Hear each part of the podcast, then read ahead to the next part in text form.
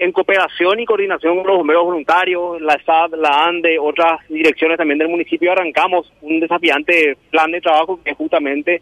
eh, un proceso de proteger las áreas comerciales aledañas al mercado 4. Eh, el mercado siempre es un desafío, hace varios años de hecho, en cuanto a la seguridad y también las posibilidades que los incendios se generan aquí. Entonces, nosotros venimos del año pasado trabajando en esto. Si bien el viernes pasado se dio lastimosamente en el Día de la Amistad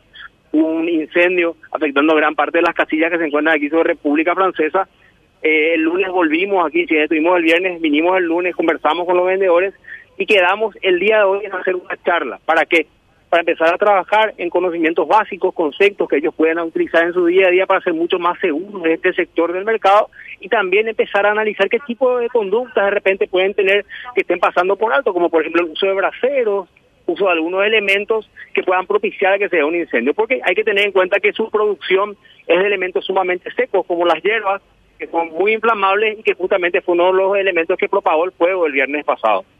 Mencionaba el hecho de poder aglutinar a empresas, hablar la ANDE, la STAP, la municipalidad, teniendo en cuenta que este es un inconveniente, un problema de larga data, señor Alejandro. Digo, el hecho de cuestión de cableríos y esa otra cuestión que usted mencionaba, por ejemplo, que ellos trabajan en venta directa con eh, cuestiones muy inflamables. Sí, tal cual. Cuando la, este año, de hecho, veníamos a hacer un recorrido otra vez con la gente de la ANDE, nos mencionaban que gran parte del cableado que uno cuando ve así esa telaraña de cables asume que son todos de electricidad y son de ANDE. No es así. Que de 500 cables que uno ve, de repente 50 son de la ANDE y el resto alquilan ellos su columna, su poste y son de telefónica, de otro tipo de servicios. Entonces, es un problema que eh, afecta a diversas instituciones, no solamente públicas, sino también del sector privado, y que lógicamente si no hay una sinergia para trabajar en una solución común para esto, va a ser imposible, escapa las posibilidades de la municipalidad. Pero aún así, eh, hemos asumido el desafío de tratar de instalar la, la tan llamada y necesaria cultura de la prevención y poder trabajar en este sentido con diferentes sectores comerciales.